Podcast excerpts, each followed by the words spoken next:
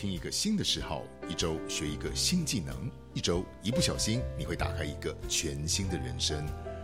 呃，各位听众朋友，大家好，欢迎各位再次来到斜杠人生，嘟嘟好，我是节目主持人 Norman。然后我们再次很开心的邀请到了我们的李幼廷李校长来我们进行我们这个人力资源管理课程嘟嘟线上平台这个课程的第二集。今天我们将会。深入的去了解到李教授所开的这一堂人力资源管理是怎么样的，能够带给我们，不论是在职业上、职场上、工作与团队的协作上，还是你的个人人生上面跟人之间的互动，可以怎么样的做更进一步的提升？我们先欢迎一下李幼廷李老师、李校长，欢迎您。农们好，各位来宾大家好，我是李幼廷。哎，OK OK。过了两天，终于又回来了哈，迫不及待的想要来了解一下这个课程的细节，所以请李老师，您是不是直接帮我们介绍一下？是，呃，我想呃这门课呢，最主要在讲人力资源管理，但是从上到下，其实我们都会做一个粗略的介绍。嗯，那那包括呢，像公司的经营策略跟人力资源管理，呃，尤其呢，就是公司的策略会影响公司的走向。是，所以人事人员他也必须要了解公司整个走向，才能够找到适合的人才，为这个公司效力。所以，透过这样的策略定定，到这个整个人质的循环，到。后面的管理功能，通常我们在讲管理的功能，就是学去计划、组织、领导、控制，然后再讲到下面的这个策略角色。那因为每一个角色它都扮演不同的这个特色，啊，所以这个角色的这个目的，我们也会详细的做一些说明。这是第一单元嘛？经营策略，对，人力资源管理是。那我就这样请教了。我举个例子来讲，所谓的经营人力资源在经营策略上面的差异性，传产。是高科技，是或者是呃这个各个不同领域的公司，他们的策略上面会不一样吗？在人力资源上，会会不一样。像有什么样子的差？呃，基本上呢，高科技公司呢，它可能是一个就是全世界跨国性的公司，是，所以它需要找到人才，它需要具备跨国能力。对对。那传产公司呢，它可能需要的是从传统产业如何转型创新。那在这个部分上面，他们在找人策略、在管理策略上面，也都会有不一样的这个内容。嗯，那我就这样请教，就是说，在不同的策略如果使用错误的话，是会造成什么样子的伤害？当你策略错误的时候，你可能导致你失去你的市场。嗯，例如说，我决定我的市场是要定在全世界，还是要定在东南亚？还是要定在东北亚，嗯，那我找的人才，嗯，也会跟着不同，嗯，我教育训练方式，后面接续的所有动作，呃，绩效考核也都会跟着不同。那这时候经营策略如果定定错误，你把市场定错了，你可能接下来做的一连串动作都是错的。所以经营策略自己重要。那你要知道你的目标在哪里？用人生来做比喻，我们都常讲，我都常会问学生：，你先定你六十岁你想成为什么样的人？我们就分你想要成为富豪还是乞丐，对不对？好，你想要平安过日子还是要精彩过日子？没有不好，就是你定的目标是什么？是回推。我短期、中期、长期目标，嗯，短期一年内，嗯，对我怎么做，嗯，我才可能在三年内达成这个目标，嗯哼，嗯哼，达成中期目标，我对我的长期十年目标，我怎么去执行？这是管理嘛？对，就是管理，这是管理。对，OK，我就实际用我的案例来去跟校长您请教好了。就讲举例来讲，好比说，如果我现在需要一个。我的公司需要一个职缺，是。我发现我的 HR 部门三个月都还没有找到，是。那是可能是因为我跟他下的条下的条件太严苛，以至于来过来 interview 的人不多，是。那在这时候我可能就会面临到了，我是应该要把条件给放宽，找到一堆人进来面试，还是我要把条件继续的坚持下去，找到一个对的人？我把条件放宽，找到一堆人来面试，有可能会找到相对我认为不够 qualified 的人。那我再要透过管理跟教育的方式来教育他，像这就是我在做抉择的时候。是，您在您听得像我们这样子案例，会有什么样子的策略上面的想法吗？是，当然这就分紧急度跟不紧急。嗯，如果你这个位置是非常重要，他进来会决策影响到公司的成败，嗯，那当然要慎重再慎重。嗯但是你的公司如果缺人手，嗯那这时候呢，可以先做第一线的补足。嗯那你可以先找短期人才来做这个补足，嗯然后再实际的去找你需要的人才，那你就有多一点的时间，嗯可以找到对的人。所以方法跟策略要互相的交互应用，是是，才有办法能够让这个公司更健全、稳健的发展。听懂听懂听懂。好，那这是属于经营策略跟人力资源策略的部分。第二个单元我们讲的是人力资源的规划，这是什么意思？那人力资源规划呢，最主要在讲就是这个时代是一个多变的时代。好，那五 G 时代来临，其实改变大家学习的方法跟技能。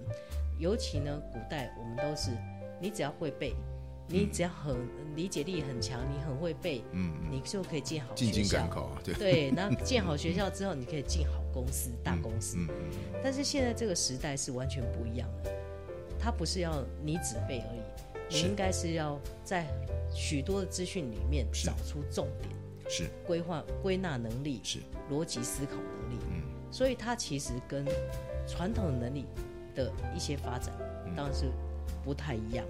那所以呢，在这多变的时代呢，我们怎么样？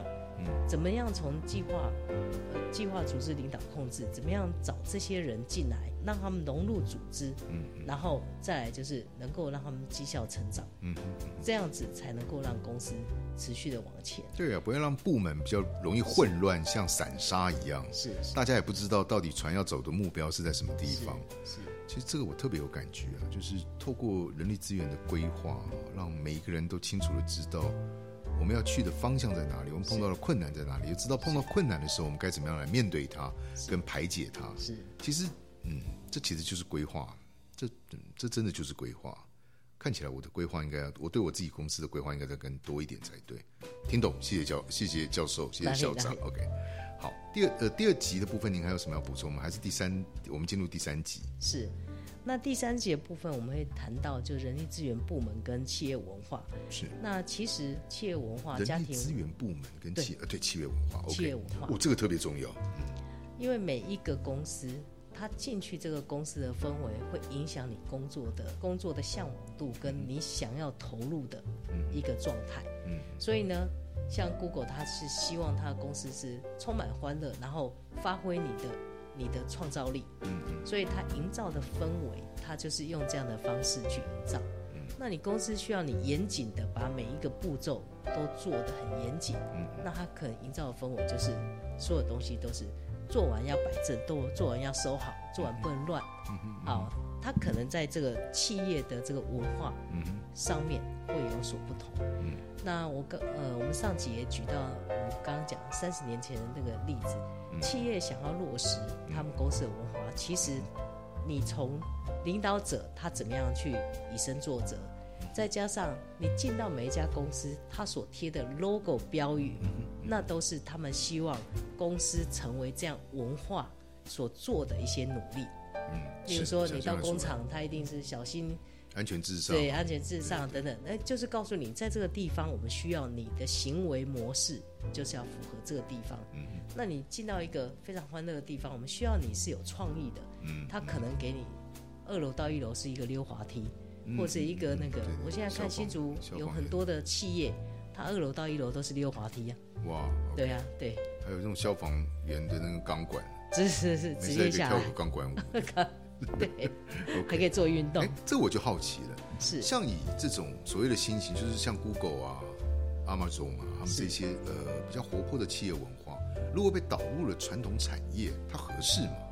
合不合适，还是要看这个公司它领导者有没有这个能力。嗯第一个要领导者能够改变，让这个文化下落实下去。所以它没有对错嘛，他没有对错，它只有因人嘛。对，哎像你讲这，我特别有感觉啊！我那天去了一个台中的五星级的酒店，是然后跟他要一个红酒杯。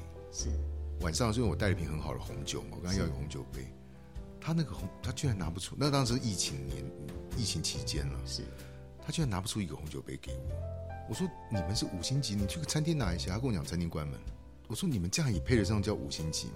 然后最后嗯那个接待我的那个经理，他可能自己也觉得不好意思，他自己去他在收藏的杯子，我刚拿拿来就是一个就是一个个人的水晶杯，你知道吗？就是我我那时候心里就觉得说，这家饭店以后一定状况不会太好，是而且我真觉得那家饭店的 location 很好，是然后以前的名声也不错。那我觉得哈，我为什么会讲这个例子的原因，是因为我觉得这往往都跟人有关系。我说管理者有关系。是是我后来跟别人分享，我跟我的同事分享这一点，我就是说我心里很有感受的逻辑就是，饭店一定很倒霉的找到他现在的总经理，他这个他的出资者很倒霉，这一定这我想这个问题不是出在底下人的问题，就是管理出了问题。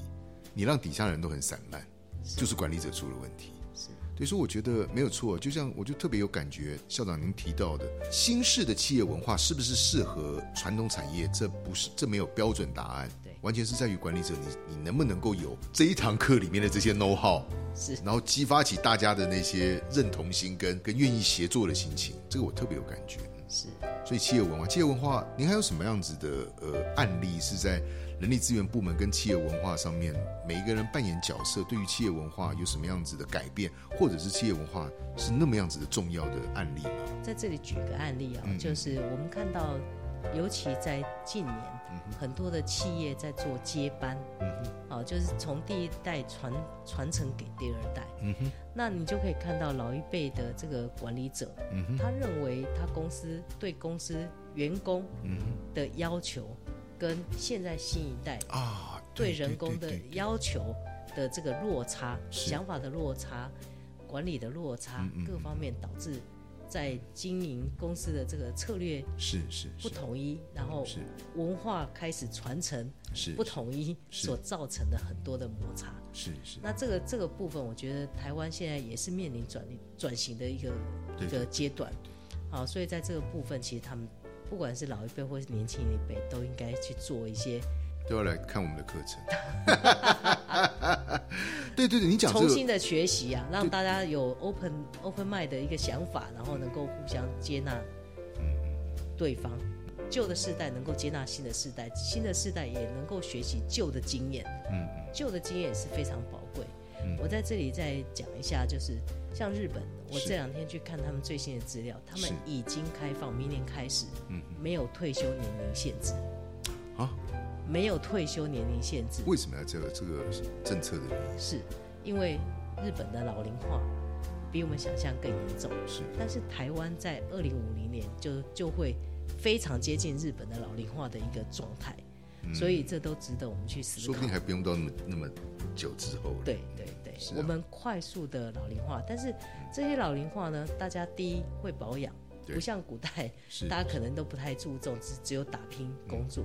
现在新的老龄化，六十到八十岁之间，我想反了，所以他这个政策的逻辑是要让年纪银发族都还可以继续工作，对对。是这个逻辑。是是我以为是说做到四十五岁我就想退休。哦，不是不是，那那那让你做到你不想做为止，对对哦，做到不是对，是不想做这个逻辑。对对对，因为现在医疗医疗科技也进步了对跟以前非常不一对样。对对对对，那怎么样在少子化的情况下，劳动力不足就会导致整个国家经济衰退，嗯那是非常严重的一个国安问题。嗯所以呢，日本他们已经开始走向，就是我刚刚讲，就是开放没有退休的年龄限制，嗯然后让更多人，只要你愿意，只要公司愿意，大家可以磨合，嗯他们就可以继续使用这家这这些员工。所以呢，他们针对愿意采用高龄的这些公司，每年有评比、嗯竞赛、给奖金，然后对使用高龄者的这些公司都给予补助。那这些人怎么样才能够待得住？就是你要你这个公司的文化。也要能够改变，就是年轻人可以接接受哦，我们有一群嗯。跟我们不一样年纪的人在公司工作，嗯，虽然他们可能比较慢，可是他们有经验，是是，可以做一些传承。家有一老如有一宝，是，然后这些长者能够了解年轻人他们的优秀的点、特殊性，不是只有嫌弃说，哎呀，你们都不像我们老老人家这么就是勤劳的去工作。啊。我们经常会听到这样的对话啊，但是年轻人具备有电脑的优势，是啊，他们有创新的能力，是是，本来就是跟另外一辈是不一样的。对对对对，啊，所以我想从这个世界趋势来看，嗯，确实这个也会跟着改变。对，您讲这个我就有感觉的，因为我一天到晚听到我们身边的企业伙伴在提到说二代接班的时候，跟一代出现了多大的破裂，然后甚至到最差最差的时候，还会有到就去开分公司，不是分公司，就外面另起炉灶，是是，这种情况都时常会有。是，嗯，毕竟时代一直在改变，现在因为网际网络的关系，然后这些社群平台啊的行销方式，包括像我们现在我们这一种自媒体的 podcast 的形式、YouTube 的形式、Facebook，然后呃 IG 啊等等等等，跟老一辈的人他可能很难去想象到，他很难去理解到说新的世界正在做怎么样子的转变。所以当传统的产业在面临到新的挑战的时候，接棒的人他愿意用新的方法，但是老一辈的人就觉得我就是这样成功走过来的，是我何必要去冒这个险嘞？是，而且还要下什么广告去给 Facebook，没有一点必要都没有。要下广告，当然去下那个路边的 T 霸、扛棒什么什么之类。这种这种冲突我听了多了去了啊。是是，对，所以校长讲的这个，嗯，没有错，他的确是在。年轻跟老一辈的人的衔接上面，不论是二代的接班，还是职场里面跟银发族中老年人的互动与相处，是他应该有透过系统的、有思考的、有规划的，他会会有更好的结果。是，其实一切都是不外乎两个：第一个让工作的成效更好，是；第二个让企业经营的路更好，是；第三个就是你在人与人之间的呃相处当中，你会更开心，更少一点冲突跟纷争嘛。是，哦，所以我们第三第三单元的部分讲的企业文化，就是这这这一块应该是在占其中一部分。是是，听懂？是。好，那第四单元呢？第四单元呢，我们会谈到工作分析与管理。是。那就像我刚刚讲，高龄化的人员进来之后，是你怎么样营造一个适合他们工作的环境？是。他们才有可能在这里待得住。例如说，日本他们可能针对超市、后方厨房，那去骨头或者是在做很多细微动作上面，就是有年纪人可能不是这么容易，他们采用自动化去协助那个部分。所以在做很多的这个环境调整上面，你要先去做工作分析，去思考怎么样去营造那个适合的环境，然后把这个。这个工作切分出来，让大家可以努力的去工作。那这两天我也去辅导了一家台湾的企业，大概有六十年的传统产业。所有的老员工，我大概四十年前我应该看过他们。嗯我曾经在就是在日本学习的时候，我曾经就是回来回来台湾拜访过这家公司做 case study。嗯那我现在再去看。哇，这些老员工当年都是二十岁，现在都是六十岁。嗯嗯嗯。好，一方面代表这家公司善待员工，嗯，对员工很好，所以他们工作很稳定。嗯嗯。可是他们必须要考虑的是，接下来的二十年，他们要做到八十岁吗？嗯嗯。这些人有没有办法做到八十岁？是。好，所以呢。他是请我去帮他们做一个评估，就是哪些地方可以协助改善他们的工作环境，是让这个他们的工作，就是因为要你要做工作分析嘛，你要让他可以做他可以做的事情。哦，他现在有很多事情已经慢慢做不到了。是，那例如说他搬纸箱，那我们是不是可以找机器人来替代？是是。好，然后他们要在中间丢赠品。是。是不是有在哪一个地方可以改善？是这个这个方法是替代他们用手工的方式。是是好，所以工作分析其实来讲，就是每一个工作大家的执掌。例如说，当我是一个人资人员，所有的选训预留都我做。嗯嗯。当我有两个工作人员呃人人资人员的时候，嗯你做选材跟教育训练，我做绩效考核跟那个，那大家就讲你的。找人比较轻松啊，我的绩效考核很累啊，一年要考核四次，有些公司很辛苦要考核四次，那都用手算的时候就很辛苦。嗯，哎，那用电脑算之后呢？教育训练就是说，你看你们现在多简单，大家自己填一填，分数就自动跑出来。嗯嗯，绩效考核你也不用费什么力气。是是是。啊，所以系统协助。对，所以在工作分析上，嗯。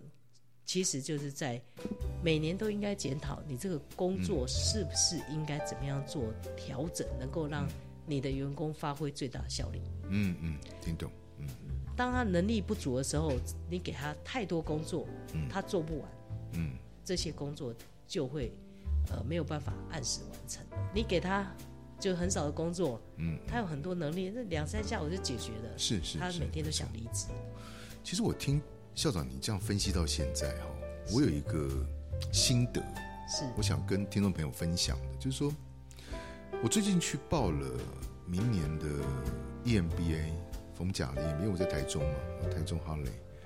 然后我去报冯甲 EMBA 的原因，是因为我听了那个吴淡如的人生实用商学院。那淡如姐她是一个，她一直很推崇系统化的求知，是她是一个很爱读书的人，我也是一个很爱读书的人。我只我从这个小说，中国古典小说，看到西洋的间谍小说，看到什么呃历史邓小平传，然后看到易经，我什么书我都看。但是系统化的学习这件事情，我觉得也就是到学校读书，我应该这样讲啊。如果你讲行销的话，我应该可以去教 EMBA 了，是以我的资历。是但我非常乐渴望再重新进去，就是因为这种系统化的学习，它能够帮助我去弥补一些人性上面会偷懒跟杂乱无章的知识管理。是那人总是不断在进步的嘛，因为你为了要丰富自己的人生，是所以我也很认同那个淡如姐她讲的那个逻辑，就是说重新进入系统化，说我要去求学，我进入了 EMBA。是。我说我跟听众朋友们分享的这个心得，就是说我跟这个李校长沟通了这两集哈，从第一集我们讲的是他的课程的动心起念，一直到听到现在，我真觉得就像好像在课堂上上课，但在课堂上上课是这样哈，我可以透过既有效的人资管理的内容，去结合了像课堂上一样的所谓的我刚刚所讲的系统化，它其实是在迫使你自己能够拿起笔来，动起脑来，写出纸来，去记录、去规划、去分析、去计划你下一步该做的事情，而不是像我们在呃，我忘了是上一集还是这一集所讲的，就是靠一个直觉是去面对你所有的问题。是那也是我现在碰到很多我职场上面曾经有过的案例，就很多的失败往往就是你都没有准备好，你就是靠一个直觉。是所以我觉得李教授、李校长的这个人力资源管理的这一门课程，其实它就是一个很好的像学院一样的教科，很正统的一个教科内容，来协助你去思考、规划、管理。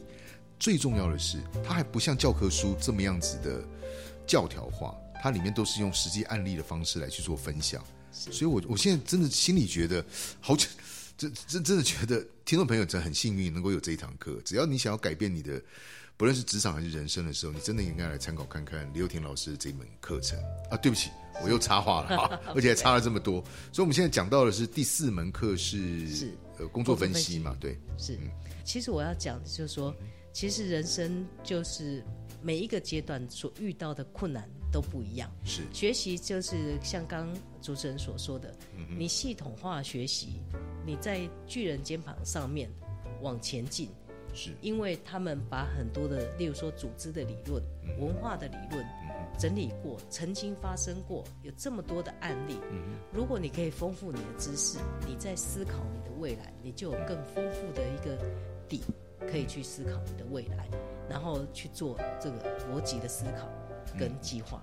年轻的我一定不像现在的我，是。年轻的我非常欢乐，是家里无忧无虑，所以很多事情就是每天过得最好，是这是我最棒的人生。是是好，当然我现在还是这么认为。可是我在二十岁去留学之后，我改变的非常多。啊我改变了什么？我会做计划，嗯我做事有组织，嗯嗯我在执行策略上面，我一定会非常落实。嗯嗯那我怎么做？我会简单举个例子，嗯嗯例如每天睡前，是。我会先写下我隔天要做的一二三四五六七八九的事情，是是。从最重要的先写。是。那我一定要完成的，我一定会做记号，啊，OK。然后你要去落实。嗯这个是在 daily 每天要做的事情上面去做一个这个设定。嗯哼那接下来呢，我们也要去思考短期，我一年内，嗯嗯。我时间就这么多嗯嗯啊，我要我要做这么多事情，嗯。我要从哪一个地方先做？嗯嗯好，当然人生其实有些是从短的开始嗯。规划，有些是从长的。是是。那大部分我们都会从长远来看，我最终目标我就是要走到我想要过我最快乐的人生。是是是。好，然后回推我现在我应该做什么。是是，那公司也是一样，公司的策略是我要让我的公司的员工都幸福快乐。嗯像日本，他们就是非常讲究。为什么以前他们会有年功序列啊、终身雇佣的这个概念？就是我照顾你，不止你的家庭，嗯不止只有你、员工，你的太太，嗯你多一个人，我多给你多少补助？是你多一个小孩，多给你多少补助？是住在北海道，因为冬天很冷，他们一年就补助十万日币的灯油费。哇，OK，你无法想象，就是那那那种年代，台湾的企业也会这么做。嗯嗯然后，当然高铁的费用，然后捷运的费用，很多他们在生活上面都会补助你，是让你就是工能够专心的去工作。是是是，好，所以公司公司里面你要怎么样去经营这个公司，你要去思考你的策略方向。嗯嗯当我到六十岁，我什么时候要交棒？嗯，在那之前，我要做到什么巅峰？嗯嗯，其实都是要一步一步规划，然后还去方法，，对了。要用方法去做。你不能够，就像还是还是回到刚刚讲，不能用直觉，不能用你自己觉得你自己有天赋，对，而且还不能太偷懒。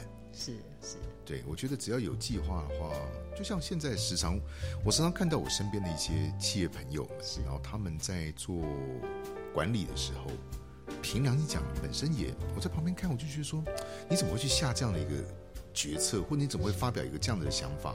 听起来就是既没有针对问题解决，然后又是一个很靠直觉的方式去想讲什么就讲什么，是完全没有策略，杂乱无章，没有计划。是，那你怎么会期待说你的公司可以管理的好呢？然后我也看不出来他们在会很精进的想要去读什么书籍来去协助他们摄取什么样的知识。然后你问他说有啊，我有读书，我时常读书。那你问他读的是什么书？跟你讲，《镜周刊》了，《一周刊》。那现在当然没有《一周刊》了。然后不然我有读啊，我在那个我知道今天的新闻有些什么什么，我看手机怎么样怎么样。我想他们看，现在社会上太多人都误把这个资讯是当成是知识。是这两个是完全不一样的东西。是你在手机上面浏览那些，不论是抖音，那叫资讯，那根本一个跟知识八竿子打不着的问题。你人怎么可能会精进呢？是那当然，很多人会觉得说，我干嘛要精进？不，精进能够带给人生的好，我相信每个成功相对会经营人生的成功人士，都在乐在其中当中。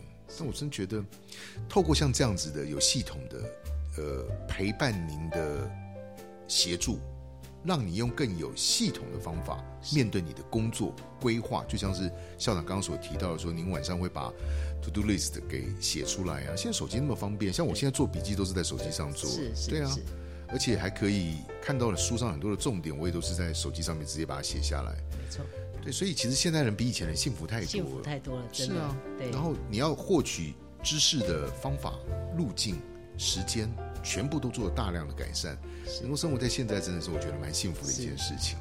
对，然后只是说你必须要有一个很好的工具，就像我们呃李幼廷校长所做的这个人力资源管理，其实它不是人力资源管理，它是人的经营管理，就是人的经营了，更不论是职场还是更大的范围了。我来想想，我来想办法帮你 把这个标题，我让那个嘟嘟的那个 他们平台帮你把这个，就算是不改，也应该加一个后缀了。好或是加，没问题。或是加一个前缀，是而这样会有点误导，大家不知道说原来透过这个课程能够有这么好的这个协助，不只是人力资源的人要看而已。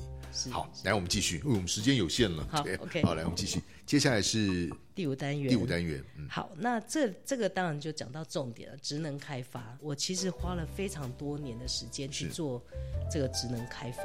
嗯那我常常讲，就是人的能力是无限的，只是你有没有发觉。是。好，那我举一个最简单的例子，就是是。我小孩子在大概小三、小四，他们都去学小提琴。嗯嗯老师每天就说他们手指僵硬，嗯嗯他们应该没有学小提琴的天分，，OK，所以我们就学了一年就没有学了。是是是，那后来他们到了国中呢，嗯。我们就让他去，因为他们念书上面，嗯。我们就发觉，第一个他天分没有启发，嗯嗯，因为我们在当教育教育者很久，所以我们可以看出这个小孩子他在什么时候有没有启发什么样的能力，因为八大智能嘛，每一个人你在发挥你的能力同时呢，你可能是某部分发挥，某部分还没有成长到那个地方。是是，那后来呢，我们就决定让他们到就是南投的一个中学去去念书。是是，那去中学念书之后呢，他们就着重就是音乐、体育、啊身心灵的一个教育。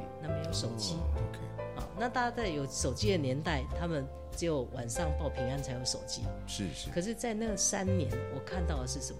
是，我从来不敢相信。例如说，我我自己很爱运动，可是我不太会跑步，嗯嗯，因为我都觉得我们就是那种那种打桌球的运动，但是我们没没有那种跑步的细胞。是是可是我看到我小孩在那边训练的结果，是，他已经可以三公里路跑跑十分半，三公里。啊！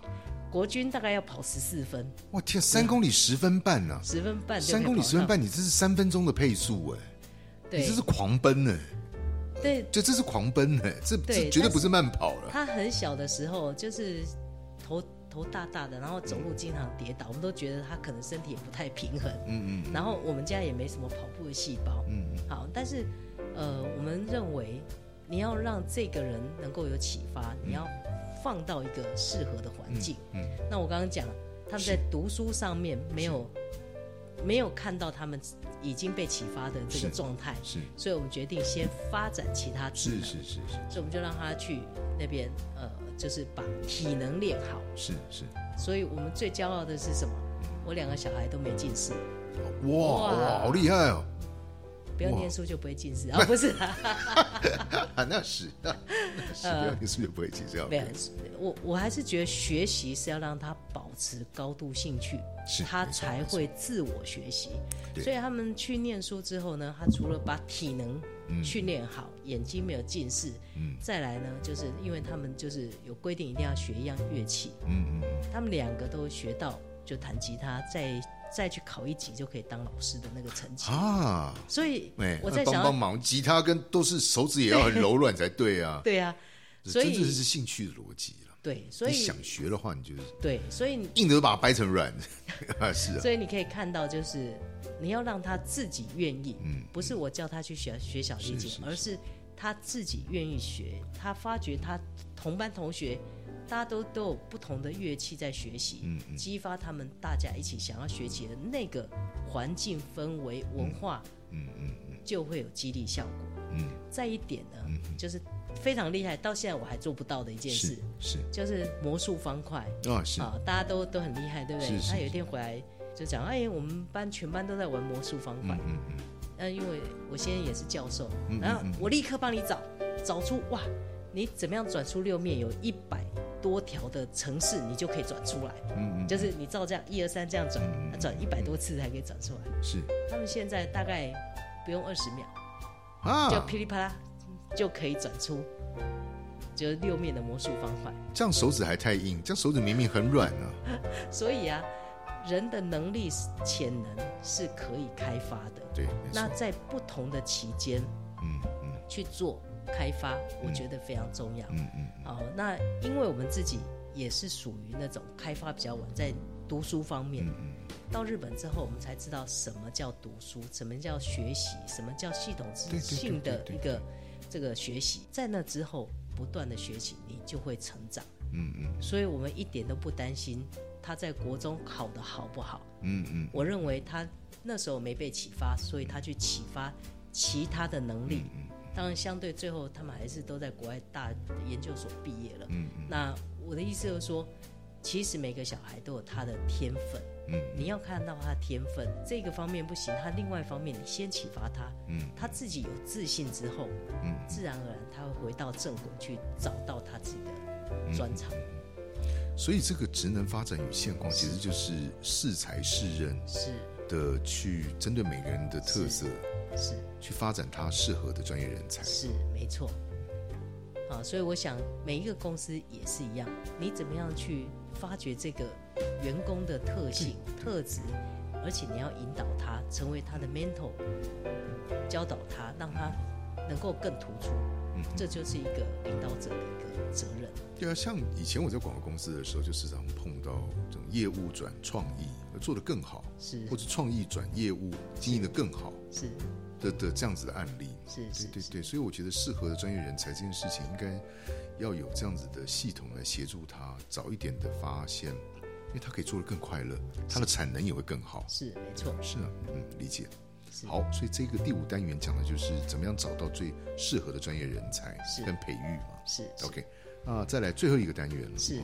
那当然呢，这两年哦，这是个大的 issue 啊。对这两年呢，因为疫情的关系啊，所以远距工作变成是大家需要面对的一个重大的问题。过去所有的老板都希望我可以看到你，我可以立刻告诉你，我可以立刻，嗯，啊，让我们这个团队动起来，嗯。可是当我都没有都没有办法看到你，嗯，我怎么让你能够动起来？然后你想的跟我想的，我们要怎么样去互动、协调、沟通，嗯，然后才能够达成。好，那我举几个公司的案例啊，是像我们台湾一个比较大的在新竹的一个呃这个厂区呢，嗯嗯嗯，他让他们的员工可以呃在疫情期间呢，几乎百分之七十八全部都在家远距工作，啊，但是他们在做事前的教育训练，其实是花足了功夫。